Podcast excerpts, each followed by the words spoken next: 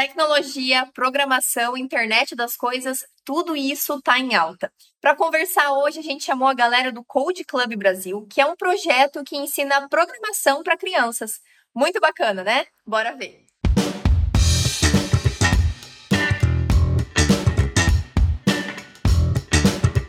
Fala pessoal, estamos começando mais um Vira-Lata Cast e hoje eu tô com dois convidados aqui que são de um projeto muito legal. Eu tô com o Esdras e com o Kaori e eles são do projeto que ensina programação para as crianças. O nome é Code Brasil. É isso, né? Code Club Brasil.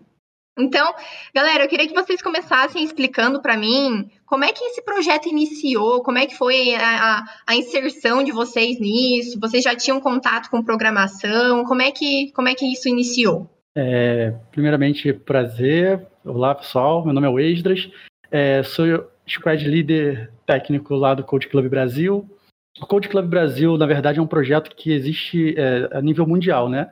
Ele nasceu na Inglaterra, e a gente trouxe ele para cá para o Brasil, né? O Felipe, que é o diretor Code Club Brasil, trouxe esse projeto para o Brasil e existe no mundo todo. Existe no Canadá, existe na África, existe no, na Austrália, existe Code Club em todo lugar do, do, do mundo. E a iniciativa é exatamente de educação para crianças, ensinar o pensamento computacional para crianças. A gente ensina como programar, como criar joguinho, como criar animações, usando Scratch, usando HTML, usando CSS, usando Python, que são linguagens ali para auxiliar nesse, nessa formação e construção do pensamento computacional. Então, essa é a ideia do Code Club. Ele veio para o Brasil há alguns anos atrás, acho que foi em 2013, eu acho. E é isso, a gente. Eu entrei no Code Club em 2019 como voluntário, criando um clube. Criei um clube na região onde eu moro, Rio de Janeiro, São Gonçalo. Criei um clube aqui para as crianças e a gente atendeu mais ou menos 60 crianças no, no clube que eu criei aqui. E a, a, o minha, meu primeiro contato com o Code Club foi esse e hoje eu faço parte do, da, da parte técnica do Code Club. E como é que vocês ficaram sabendo, primeiramente, que tinha esse projeto, né? Como é que, como é que foi esse contato inicial lá atrás? É, a minha história foi um pouquinho diferente da do Esdras. É, no caso, desculpa, é, eu sou o Kaori, eu sou, atualmente eu sou squad líder de comunidade aqui no Code Club Brasil, e eu conheci o Code Club em 2019 também, mas foi na época que eu estava no vestibular.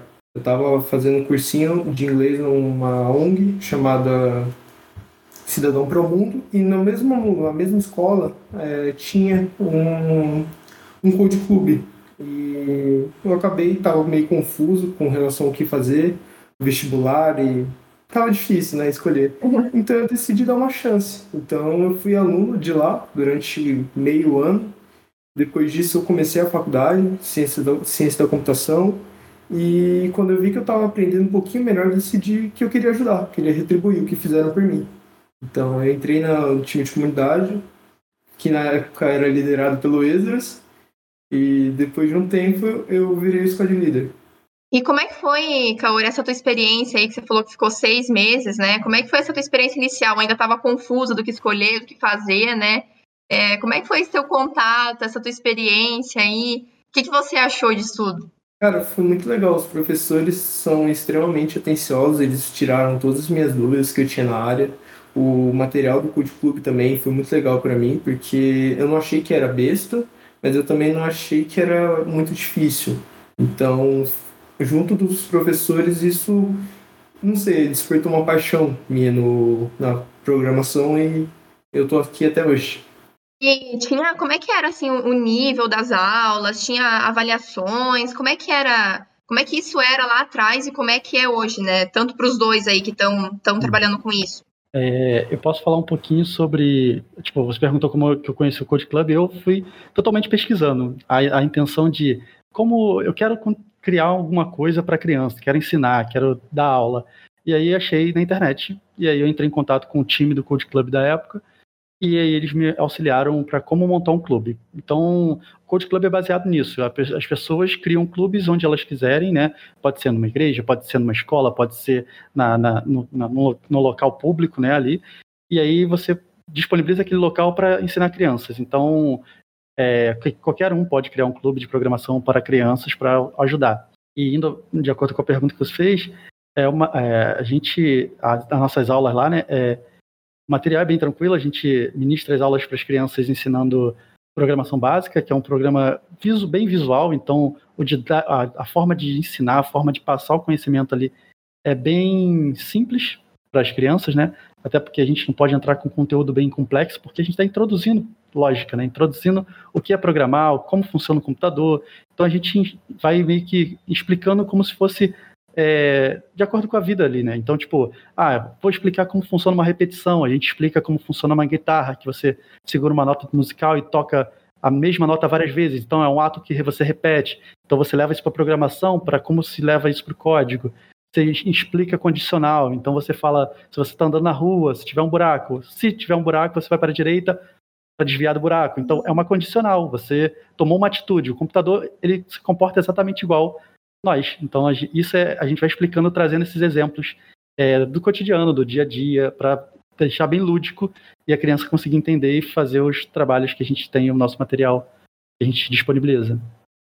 Esse material é criado pelos voluntários ou ele vem de alguma matriz? É, da onde que vem esse material? Vocês que criam? Ou ainda, se eu quiser abrir um Code Club agora, o que, que eu tenho que fazer? Com quem eu tenho que falar? Como é que é essa dinâmica, né? Mais de processo mesmo?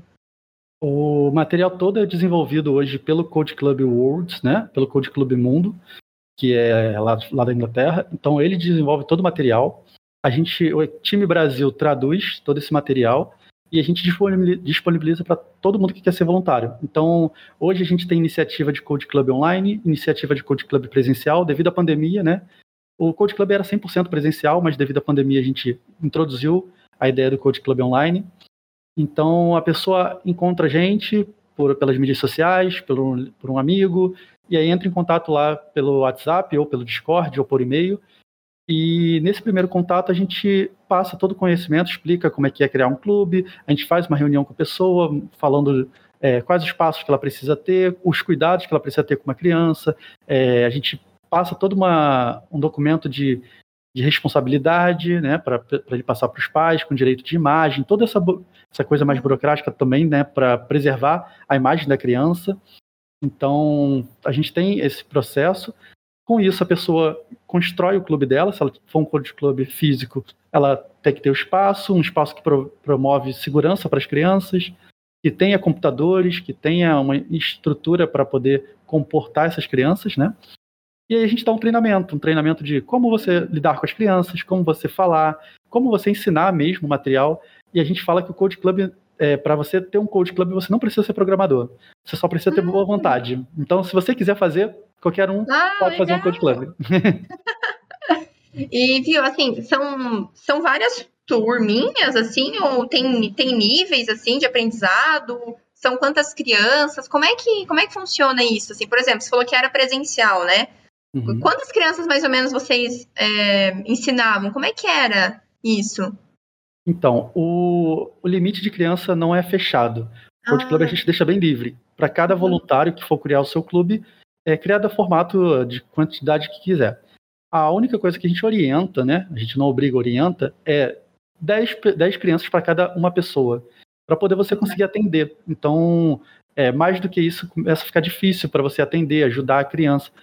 E, então, nesse caso, a gente trabalha também com o, o, principal, né, o líder ali da aula, e voluntários que ajudam. Então, no meu caso, eu tinha um clube que era eu ali ajudando as crianças como principal e tinha mais outros dois, três voluntários que me ajudavam durante as aulas. Então, minha, minha turma tinha oito crianças, ou seja, eu nem precisaria de tantos voluntários, uhum. mas eu queria promover até esse contato entre pessoas ajudando e, e gerou algo legal que essas pessoas depois assumiram turmas, lideraram turmas, então é, é até um treinamento que a gente acabei dando para eles na época. E a gente, a gente também diz que é legal a criação do clube é, em par. Então, cada criança fica em. Cada duas crianças em um computador. Que a gente uhum. usa a metodologia de pair programming. O que, que seria isso? É a programação cooperativa. Enquanto um programa, o outro ajuda. É a brincadeira que a gente fala de piloto e copiloto. Sempre ah. tem dois, entendeu? Então, um tá ali direcionando o computador e o outro tá dando dica. Ah, faz isso, faz aquilo, faz aquilo outro. Depois a gente troca e um vira piloto e o outro copiloto. E aí a gente trabalha ali também com essa, esse trabalho conjunto, né? Então, Code Club tem essa coisa de trabalhar não só a pensamento computacional, mas eu trabalho em equipe, essa coisa de, do colaborativo. Então a gente trabalha vários aspectos ali na, nos clubes. Uhum. E assim, o espaço em si para você ensinar, como é que é essa parte burocrática, né? A licença que você tem que ter para usar o espaço, tem alguma, alguma regra para isso, até por conta das crianças também? Como é que funciona? Não, a gente a gente pede que seja um lugar que promova a segurança, né? A gente não tem ah. nada obrigatório, ah, não, tem que ser um lugar que tenha vigilância, nada disso. A gente, hum. a gente, pede que seja um lugar seguro, então a gente hoje tem Code Club em igreja, tem Code Club hum. em escola, tem Code Club em biblioteca, então é um lugar que seja, assim, de, não que seja privado, né, um lugar, tipo, ah, vou fazer na minha casa que ninguém tem acesso, não, tem que ser aberto.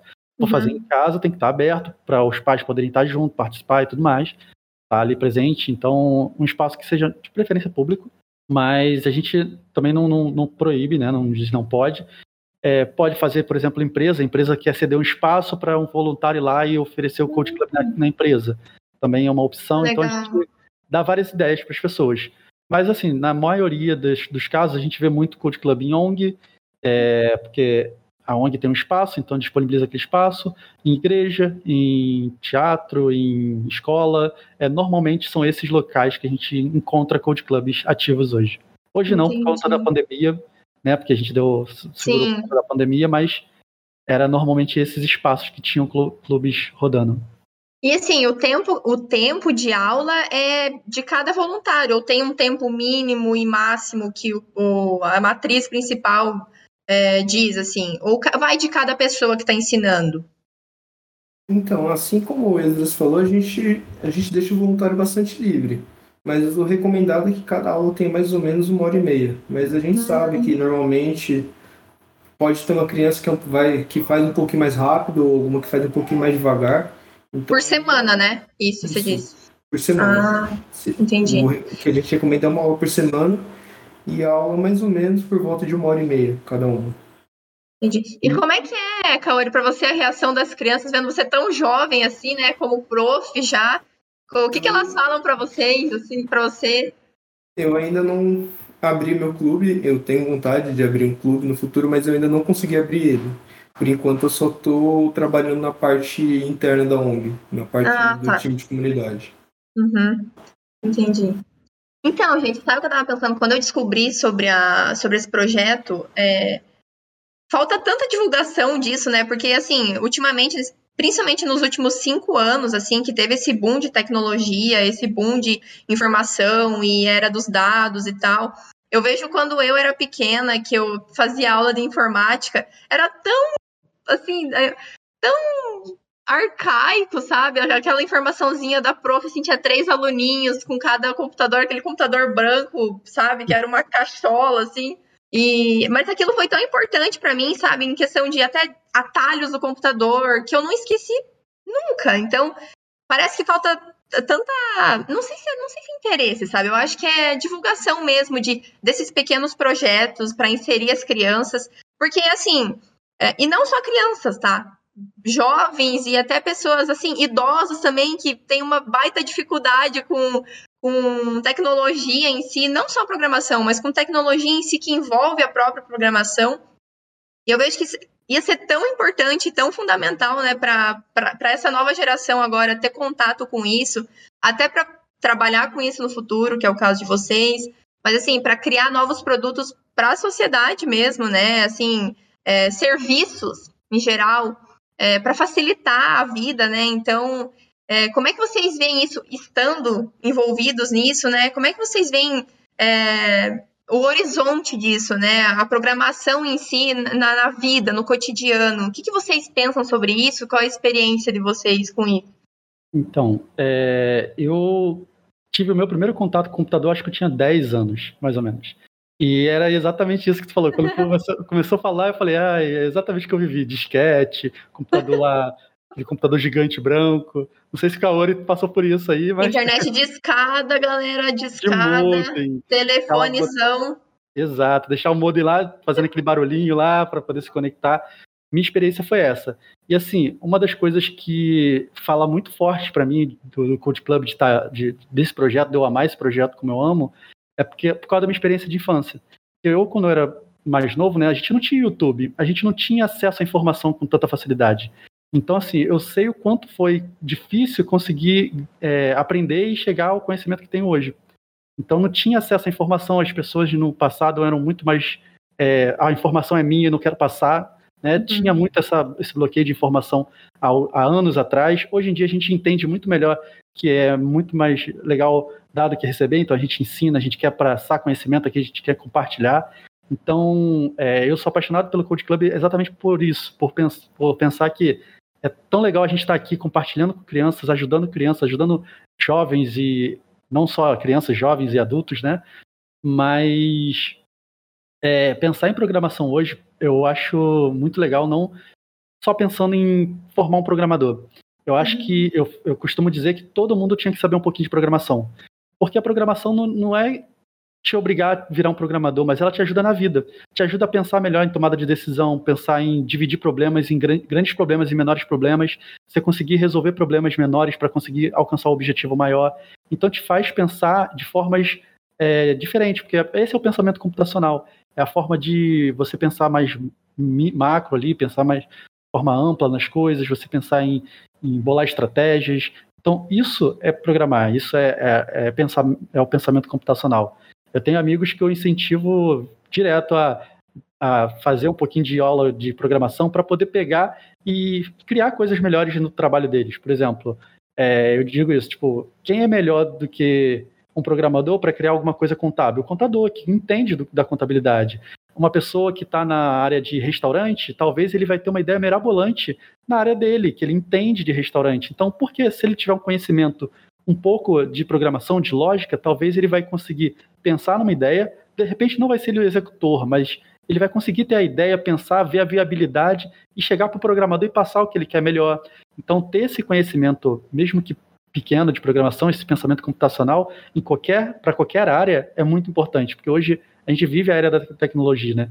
A gente vive a era que tudo é digital, então eu acho super necessário hoje ter nem que seja esse conhecimento bem básico de lógica, de, do que, que é programado, o que, que é pensamento computacional. Então, acho que é mega importante hoje em dia. É, é você quer dizer alguma coisa, Kaori, para você, a tua experiência? Então, eu acredito na mesma coisa que o Edros. Eu comecei no computador quando eu tinha mais ou menos uns 10 anos também, só que no meu caso era um pouquinho mais desatual, porque não faz tanto tempo assim, mas eu só usava para poder jogar. Eu demorei um pouquinho para poder. É.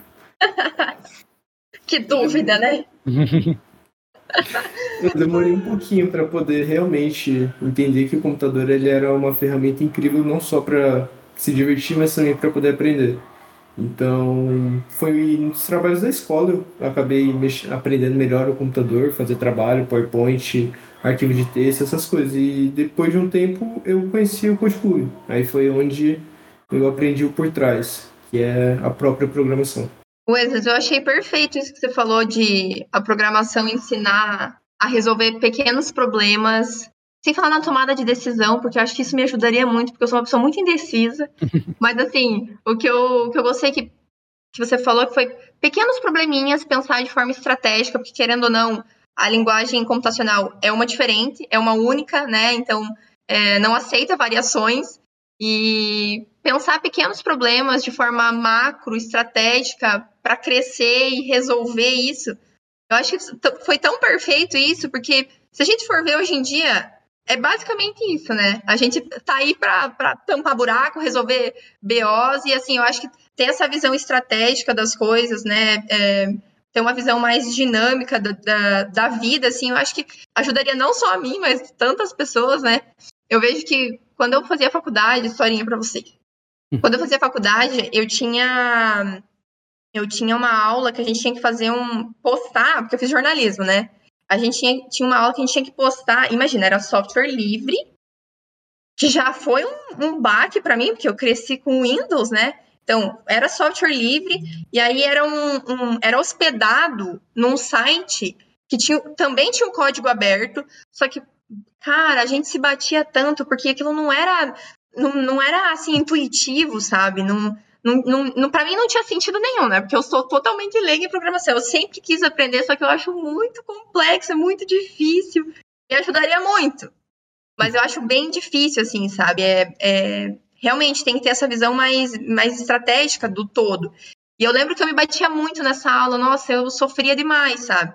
E até ia perguntar para vocês, qual a diferença, assim, dessas, dessas linguagens é, computacionais, assim, porque quando eu fazia faculdade, eu não entendia nada daquilo, cara, eu sofria pra caramba e, e a gente tinha que postar, subir notícia naquele site, demorava horrores, e às vezes o site caía, e aí só um administrador podia recuperar o site, que era uma baita função.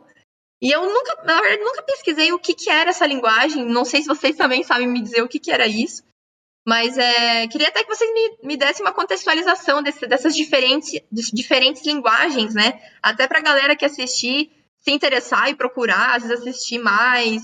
É, vocês podem me dar um, um contexto aí da, das diferenças? Então, é, você falou que você era muito acostumado a usar o Windows, certo? Quando a gente fala em software livre, você está falando, por exemplo, de, do Linux. O Linux é um software uhum. livre, é um sistema operacional. Então a gente existe, na, na, no mundo da computação existe milhares de coisas, né? Primeiro a gente começa aí pelos SO, né? Windows e Linux e o Mac. Vamos, mas o Mac ah. vamos deixar um pouquinho de lado, porque o Mac é um sistema né, que pago, tem que ter um computador específico. Mas, é, vamos deixar ele à parte um pouquinho. Mas vamos pensar no Linux e Windows, basicamente. O Linux é uma plataforma open source, vamos dizer assim, software livre. Uhum. Então, no passado, antigamente, era muito mais complexo, porque ele era muito mais é, baseado em linha de comando. Então, você usava muito linha de comando para mexer no Linux e tudo mais. Hoje em dia, não. Hoje em dia existe Linux muito parecido com Windows. Você tem um Linux bonitinho, onde você clica nas coisas e fica mais fácil. Só que todo mundo se acostumou a usar o Windows. Então, quando eu falo, por exemplo, em pensamento computacional, é a gente tentar entender por, por que, que aquilo está ali, entender por que, que para que, que serve aquele botão. Por exemplo, é, eu costumo sempre falar isso. Por exemplo, é, vamos olhar para o Discord. O Discord é um programa que eu gosto. Ah, mas para que, que serve esse botão aqui? Vou ser curioso, deixa eu clicar. Ah, legal, o que, que isso aqui serve? Ah, aqui, deixa eu ler. Ah, deixa eu ler para que, que serve essa opção. Então, é, a, o ato de você ter esse pensamento computacional te ajuda a pensar nisso, a, a tentar entender o porquê das coisas. E aí o software livre é, normalmente é feito por uma comunidade, como Linux, foi feito por uma comunidade, pessoas contribuem e entrega o produto para ser usado por todos de forma gratuita, diferente do Windows que tem uma empresa que gere ele ali, né? E disponibiliza ele. E aí tu falou de um site que você postava coisa e tudo mais. É, tem diversas ferramentas open source gratuitas que as pessoas usam. Por exemplo, uma delas existe o WordPress. Não, é, que é um, você pode fazer site, pode fazer blog, pode fazer um monte uhum. de coisa e é baseado em PHP, que é uma linguagem de programação, que também você pode usar PHP sem problema, é programar nessa linguagem. E assim, linguagem de programação existe aos milhões. Então, eu posso citar algumas como PHP, JavaScript, Java, C Sharp, entre outras que existem. E a linguagem basicamente é o idioma pra, pelo qual você escreve alguma coisa para produzir um software. Então, uhum. por exemplo, a gente se comunica. Eu, a gente está se comunicando via é, o idioma português aqui, né? Português uhum. Brasil. Mas se a gente for para os Estados Unidos, a gente vai falar inglês. Mas a, a, mensagem vai ser a mesma. Se a gente quiser conversar ou pedir um lanche, por exemplo, a mensagem é a mesma, certo? Eu vou pedir um lanche, eles vão me entregar um lanche. Se eu falar em português ou inglês, dependendo do país. A linguagem de programação é a mesma lógica. Como se escreve, cada uma tem a sua particularidade, mas o resultado final vai ser o mesmo. Então, tipo, se eu escrever um site em uma linguagem, ela vai ter, é, se eu quiser fazer o mesmo site, posso produzir o mesmo site em diversas linguagens. É só a forma de escrita que muda. Entendeu? Hum. E o, o, software livre é, é baseado, é, é, isso. Alguém escreveu um software com uma linguagem que produziu alguma coisa para você usar. Mas aí é um software, entendeu? É um programa pronto. A única, a única diferença é que pô, ele é gratuito e você pode usar à vontade, claro, seguindo as regras e licenças que é, também tem. Todo software livre tem uma licença por trás ali, que é importante ler e tudo mais, mas que ele te dá direito de uso. Tem alguns softwares, inclusive, te dá direito de uso por, por um, uma quantidade. Se você for ganhar dinheiro com ele, ah, eu te deixo usar meu software, mas você tem que usar, sei lá, até 10 milhões, um exemplo. Se você ganhar mais de 10 milhões, você tem que pagar uma licença. Existe, Sério? inclusive, isso. Sim. Então tem essas. Tem, por isso que as licenças são até importantes para ver e tudo mais, entendeu? Deixa eu até perguntar, pode ser uma pergunta boba, tá? Mas é que eu sou leiga mesmo. Por exemplo, os aplicativos que a gente tem. Ah, às vezes tem bancos, por exemplo, que, que vendem o Não é, não é um layout, é realmente a programação da estrutura do banco, o aplicativo banco, para outros bancos. E aí eles criam o sistema deles, né, os produtos deles, os serviços baseados na programação desse outro banco. Isso, isso é uma. Isso, isso pode ser feito, tipo. Como, como assim vender o, o, a estrutura, né, o sistema dele para outro outra empresa? Como é que isso funciona? Então, na verdade, a gente chama. Você tem dois exemplos aí. Você tem a fábrica de software. A fábrica de software é uma empresa que trabalha desenvolvendo software para outras pessoas. Então, por exemplo, eu sou um programador e tenho uma empresa de programação. Alguém chega e fala: Ô, eu preciso de um sistema para o meu restaurante. Eu falo, ok, sento com a pessoa, conversa e aí o resultado. Aí de, dessa conversa eu desenho um sistema, preparo um layout, mostro para ele, ok, aprovado, eu crio o sistema e entrego para ele pronto. Boto lá na loja online, ele tem, ele tem o direito àquele sistema porque é dele, ele pagou por ele. Então, uhum. é, eu sou uma fábrica de software, por exemplo. Esse é um, tá. um, um exemplo. O segundo exemplo é o vendo licença. O que é o vendo licença? Eu tenho. O exemplo ótimo é o Office a gente tem o Office desde que a gente pague por ele. Mas se você parar de uhum. pagar, você para de poder usar. Então você tem o direito de uso daquele sistema. Então, por exemplo, se eu tenho uma, uma empresa, criei um sistema e quero vender licenças dele, eu posso vender as licenças para as pessoas usarem esse sistema, entendeu? Nos seus, nas suas estruturas. Então, por exemplo, se você tem um banco, pegando o exemplo que você teve, você tem um banco e eu quero criar, é, quero aplicativo do meu banco com base no aplicativo de outro banco. Uhum. Você chega para um programador, para uma empresa, ah, eu quero um, um, aplicativo e quero desenvolver esse aplicativo para o meu banco, para poder ter ele aqui na minha estrutura. Esse, essa fábrica de software vai produzir tudo aquilo e te entregar pronto. Não vai te, e dependendo da fábrica, vai te, te, te entregar o código, porque é o que eu falei, o código foi escrito, ele produz um resultado final. O código pode ser entregue junto com o sistema ou não. Entendeu? Porque os, quando o software é gerado, ele meio que aquele código vira, vira um binário para o computador interpretar, entendeu? Ou celular. Então, hum. a pessoa não tem como pegar aquele programa e abrir e pegar o código dele, entendeu? Então, Entendi. a diferença mais ou menos são essas duas. Ou você vende licença ou você vende sistema. Tá, e assim, é, voltando ao assunto da, das aulas, né? Por acaso vocês já tiveram a oportunidade de ver alguma criança saindo do, do projeto ali, se envolvendo em outros projetos nessa área mesmo, ou ainda não aconteceu? Acho que o Kaori é um exemplo dessa criança. é ele. Porque eu fui aluno e atualmente eu estou trabalhando aqui na ONG. Eu tenho meu trabalho, que também é na área de programação, na área de TI, mas eu também estou aqui na ONG. Então, uhum. acho que é isso. Acho que. E aqui no Brasil já existem quantos é, Code Clubs? Vocês têm mais ou menos Sim, a gente tem uma média de 300 code clubs aqui no Brasil. Ativo, tinha, né, antes da pandemia, agora a gente está esperando a pandemia, é, esperando mais a flexibilização de acontecer para a gente começar a ver como tal, fazer uma pesquisa de novo, entrar em contato com as pessoas para identificar, mas a gente já teve uma média de 300 clubes ativos aí. Ah, mas assim, eles não são, apesar dos voluntários, não são cada um independentes, todos eles se comunicam, assim, né? É, vocês mantêm relações, assim, entre cada Code Club? Sim, a gente tem o contato de todo mundo, porque todo mundo faz um cadastro dentro da nossa plataforma, né? Do Code Club Mundo, na verdade. E nós do Code Club Brasil temos acesso a essa plataforma do Code Club Mundo. Então a gente tem o um contato, e-mail, então a gente tem, entra em contato com as pessoas para ver é, se está ativo, se não está. A gente fez um trabalho desse há um tempo atrás. Então, uhum.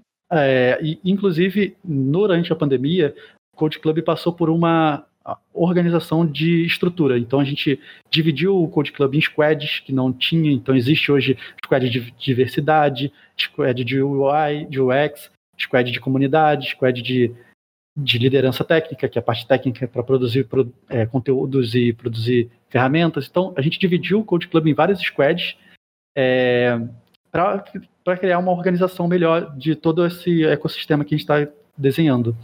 Inclusive, tem o squad de líderes regionais que a gente quer é, le levantar voluntários que sejam líderes em suas regiões. Então, por exemplo, ah, teremos um líder regional no Rio de Janeiro, que vai estar em contato com todos os clubes do Rio de Janeiro, outro em São Paulo, que vai estar em contato com os clubes de São Paulo, para a gente conseguir promover essa harmonia mais próxima, entendeu? Esse contato mais próximo. Que hoje a gente ainda tem um pouco de dificuldade por conta de por conta de não ter muita gente ainda ali junto nessa parte de estrutura. Então a pandemia também foi um momento de reestruturar o Code Club.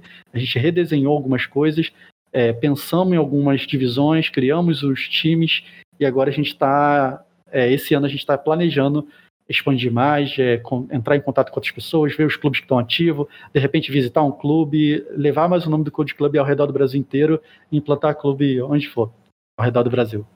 Legal, legal. Agora eu quero, queria saber de vocês, para além do voluntariado, eu queria saber o que, que vocês fazem aí, como é que vocês se ocupam, a vida de vocês, pegar mais esse lado pessoal aí mesmo, e aí a gente bate um papo. Ah, como eu disse, eu, desde criança eu gosto bastante de jogar. Eu jogo bastante videogame, eu também gosto de ler. Então, literatura e videogame e programação acho que são minhas três paixões. E gato. Tem, Kaori. Oi? Qual a tua idade? 19. Ah, tá. Então tu tá estudando ainda, né? Eu tô Tá fazendo no segundo sistema. ano Ah, tá. de faculdade. É, Então, eu já sou um pouquinho mais velho, né? Tenho 33. Mas eu comecei programação na minha vida de, de estudo de programação com 16 anos. Na verdade, um pouquinho antes, mas a faculdade eu comecei com 16 anos. Então, é, comecei a estudar na área de tecnologia. Hoje eu me ocupo basicamente com Code Club, gosto muito de ler, né? Amo ler, amo programar, dou aula. É, tenho meu num trabalho onde eu sou engenheiro de software, então hoje eu crio sistemas, inclusive, para bancos. Hum, É, a, a empresa que eu trabalho, a gente desenvolve sistema para bancos e corretoras, então a gente tem é, é, trabalho nessa empresa, né, como engenheiro de front-end lá. É, e eu me ocupo, amo jogar tênis, tocar piano, são as atividades que eu Uhum. gosto de fazer.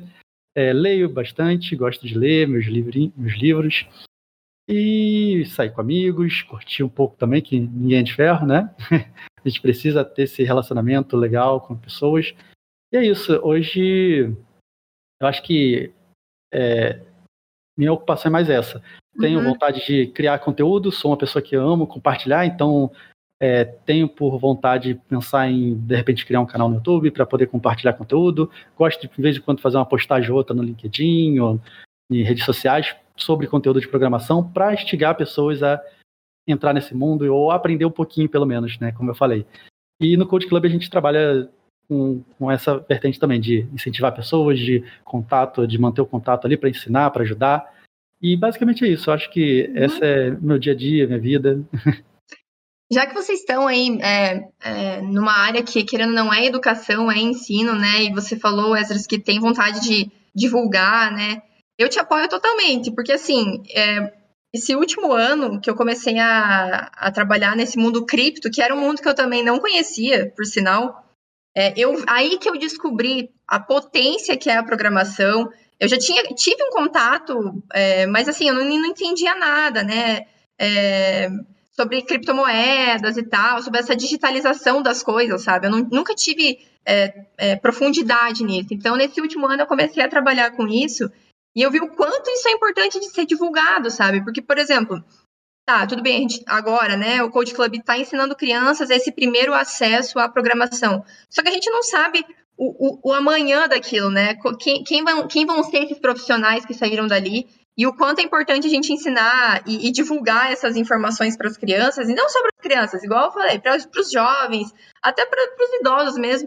Porque assim, eu vejo que depois que eu descobri o mundo cripto, né, eu sempre falo isso, porque foi um, uma revolução para mim, assim, sabe? Depois que eu descobri o mundo cripto e a, a revolução dos pagamentos, por exemplo, a digitalização dos pagamentos para mim, o dinheiro não ter, não ter limite no país, e não só isso, sabe? Essa digitalização da informação em geral, eu vi o quanto isso mudou a minha vida e o quanto eu tento, assim, com amigos, com a família, trazer essa galera para esse mundo, né? Para esse nicho que é, é, chamado de nerd, é chamado de um mundo obscuro, que a galera não entende, que é, é, é um mundo paralelo, né?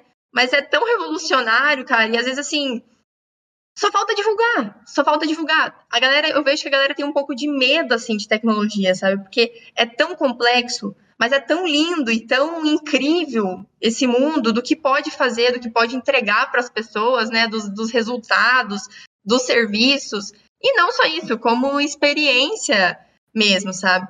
E eu queria agora só tensionar uma pergunta para vocês, sabe? Porque para mim, eu vejo que a gente poderia mudar tanta coisa no nosso ensino básico para as crianças, já que a gente está falando de cadeia ali, né, educacional.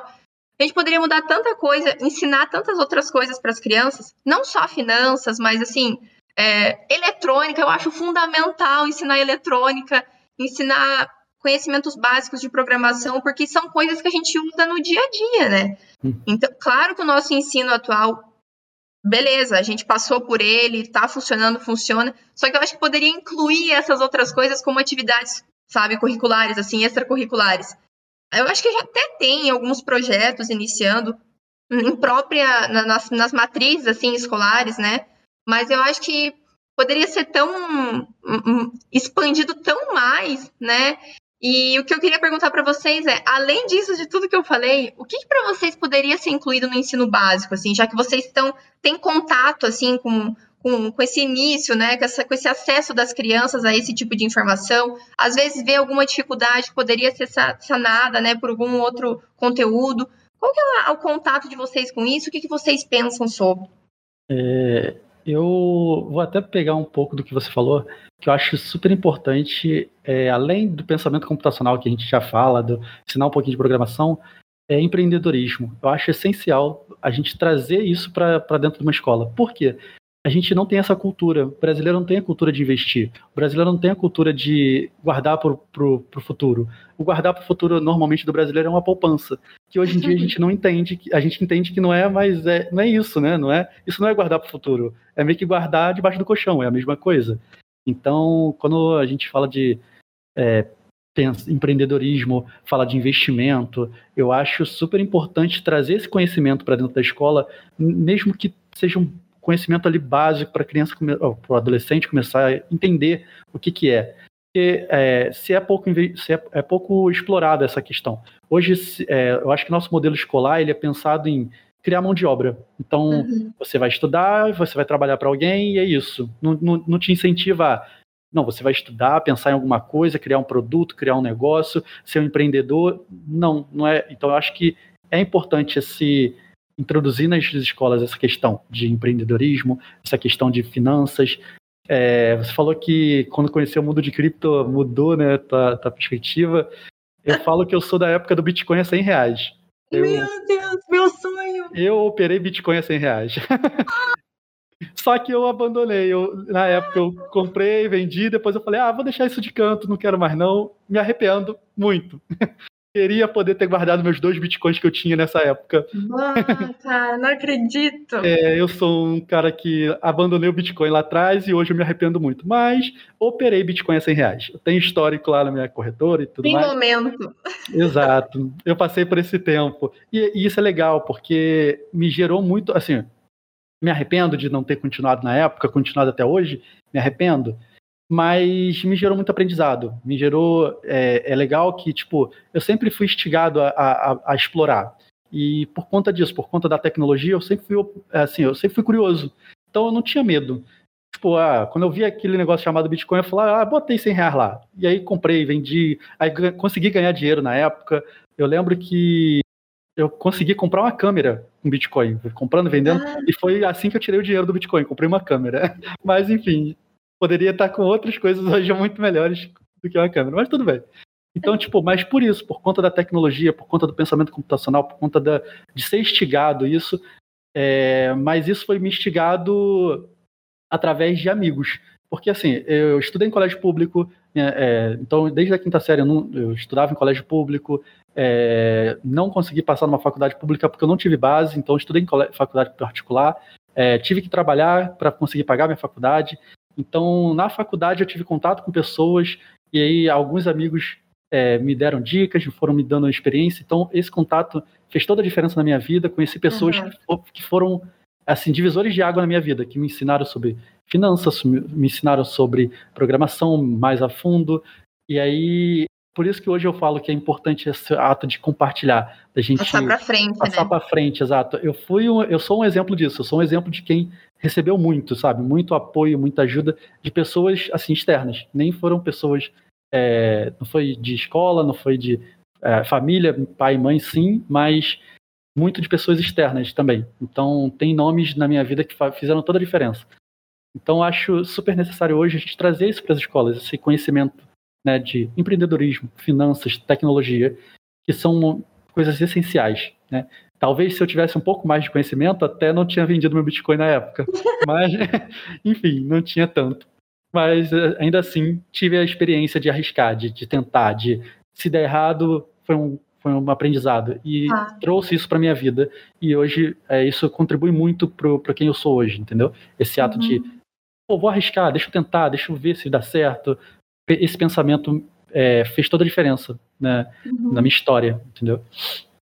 Kaori, e para você, o que, que, você acha disso tudo? Assim, o que, que falta nesse ensino básico? Até porque você está estudando, né, é, sistema de informação, computação, assim, o que, que você vê que poderia fazer diferença para as nossas crianças hoje? Então, eu acho que, assim como a Esdras falou, o empreendimento seria extremamente legal, mas eu acho que o pensamento computacional seria a base, até para o futuro que vai vir. Inclusive, algo legal que a gente está fazendo, nós temos um voluntário que ele é um professor, e ele vai ele apresentou já o nosso material para ele colocar como uma eletiva para os alunos dele. Então esse semestre em uma escola, eu não lembro agora qual em qual escola, mas ele vai a gente vai ter esse curso do Code Club Brasil com uma disciplina da escola. Então eu acho que hoje para as crianças talvez elas não vejam que isso vejam só como mais uma aula normal, mas o futuro eu acho que vai fazer total diferença. Uhum. Você falou, esses que é, poderia incluir né, é, essa, essa questão de inovação mesmo, que a gente é ensinado a não ser, é, assim, autônomo, eu diria isso. A gente não é ensinado a ser um profissional autônomo, a gente é ensinado pela condição, pela estrutura, pelo sistema de ensino, a caixinha fechada do jeito que é, 12 anos de escola, mesmas matérias. Por todo esse processo, a gente acaba ficando, eu acho, condicionado a não pensar. E eu acho que é só falta um pouco dessa desse, desse risco, sabe? Você falou, ah, hoje não tenho medo de correr risco. Eu acho que falta um pouco a gente ser até estimulado. E daí a importância de um projeto como esse, sabe? De ser estimulado a pensar um pouquinho fora da caixa, a pensar um pouquinho fora do que é, já tem funcionado há anos, o que funcionou para os nossos pais, o que funcionou para os nossos avós. Porque hoje em dia, né, depois dos anos 2000, as coisas mudaram assim, ó. A gente hoje é inimaginável anos atrás, seria inimaginável fazer o que a gente faz hoje. Tudo remoto, pagar do celular. Para o meu pai, por exemplo, é inimaginável fazer um pagamento com o celular. O velho não acredita que pagou o boleto. Ele tem que ir lá na lotérica e pagar o negócio, ver o recibo, guardar o recibo na gaveta e pagou. Então, o que eu digo é tipo. É, a gente é ensinado a, a, a, Parece que a reproduzir e a repetir exemplos que funcionaram há 30 anos há 20 anos. E a importância de projetos como esse agora é realmente para estimular e tensionar inovações, né, produtos novos, serviços novos, resultados novos, não só para crianças, mas para os próprios jovens que estão aí querendo escolher carreira, que ficam perdidos, até porque eu também passei por isso, não sabia o que fazer, a sociedade te impõe escolher alguma coisa, vai fazer qualquer coisa, se vira, ganha dinheiro, e aí tu tu fica numa crise nos 25.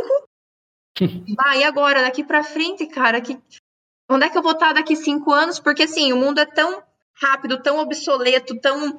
É, tudo muda a cada ano. Se um celular muda de um ano para outro, imagine as informações, a evolução da tecnologia, né? A, a dinâmica do mundo em si, a globalização. Então, eu vejo que existe essa dificuldade, sabe, da gente romper com esse paradigma da escola dos 12 anos e parar de reproduzir o que funcionava antigamente. E a gente tem um desafio, que é o desafio de vocês também, de colocar na cabeça dessas crianças de que elas podem tentar sim, e se não der, vai tenta de novo e tenta de novo e uma hora vai dar certo, e se não der, tenta outra coisa. E não ficar com esse preconceito de tipo, putz, errei, cara, o que, que eu vou fazer agora? Não, cara, tira isso da cabeça, sabe? Tenta outra coisa, vai aprender outra coisa, vai procurar um curso gratuito. Pô, tô sem grana, procura alguma coisa de graça, procura fazer um voluntariado, procura, sabe, criar esse networking, igual tu disse, Edras, de muitas pessoas te ajudaram aí, foram anjos aí na tua vida que te né, impulsionaram para crescer. Então, acho que falta essas pessoas se, se dispuserem a ajudar mesmo, igual vocês estão fazendo, para a gente romper um pouco esse bloqueio cultural, social, político que seja, para a gente criar novos cidadãos aí que consigam entregar resultados novos, né, serviços novos, para a gente ser uma sociedade cada vez mais atual, moderna, boa, né, que, que seja funcional acima de tudo e que gere bem-estar, né? Então, é, eu acho mais ou menos por aí. Eu tenho muito conflito com esse negócio da, da escola, sabe, de ter ficado tanto tempo assim, porque eu passei por isso, de depois que eu terminei a escola, eu fico, bah, cara, o que, que eu vou fazer agora? Entende? Tipo, vem aquela, aquela pressão, tipo, putz, tá, fiz a faculdade, fiz o que o mundo queria, mas e agora? O que, que eu quero fazer? Porque isso é um baita de um problema.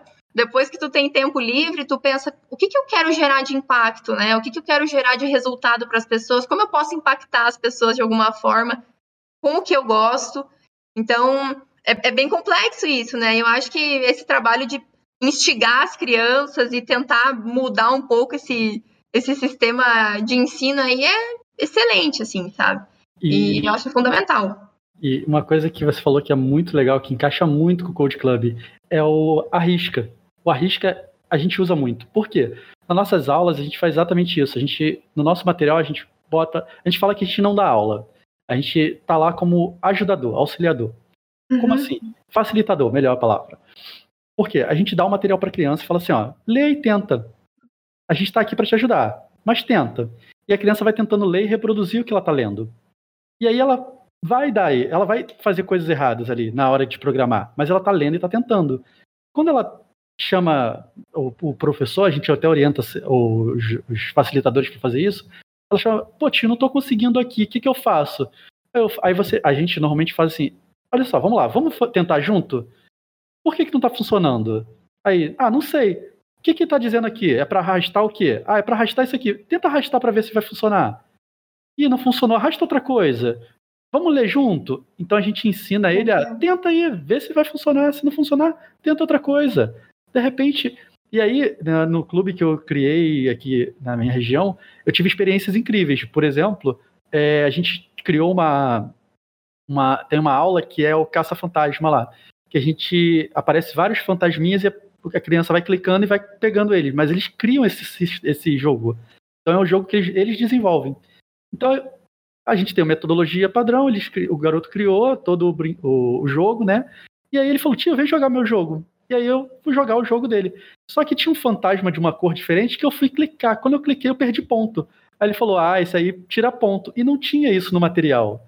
Então ele sozinho pensou, vou criar um outro e em vez de dar ponto para ele quando ele pegar, eu vou tirar o ponto dele, esse diferente aqui.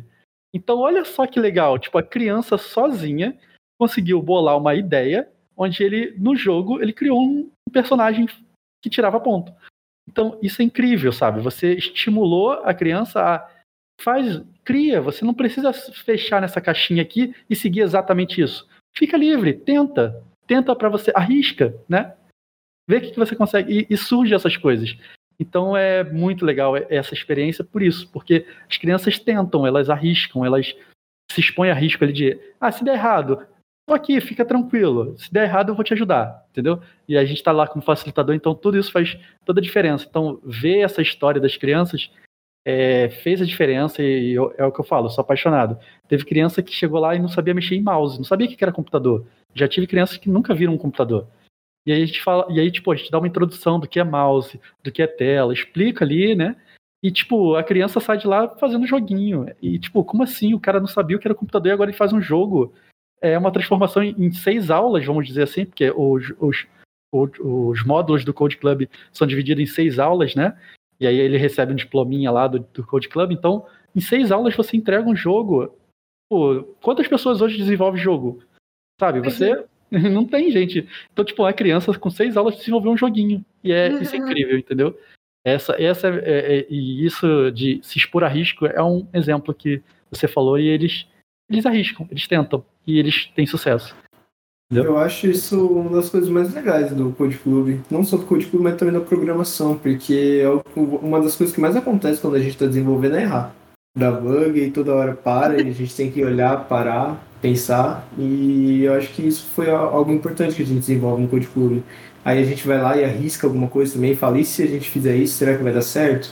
Então, acho que para as aulas isso não, não ajuda só no para quem vai ser desenvolvedor, para quem vai trabalhar com TI, mas isso ajuda em outras áreas também. Então, acho que é bem legal. E não é só a questão do ensino, né? A criança entra ali e sai transformada pessoalmente, porque o tanto que vocês encorajam elas ali a, ah, se não der, vamos tentar junto. E isso dá um, um, uma, uma segurança mesmo, né? Dela tentar e fazer por ela, ser autônoma, né? Que é o que a tecla que a gente bateu ali agora.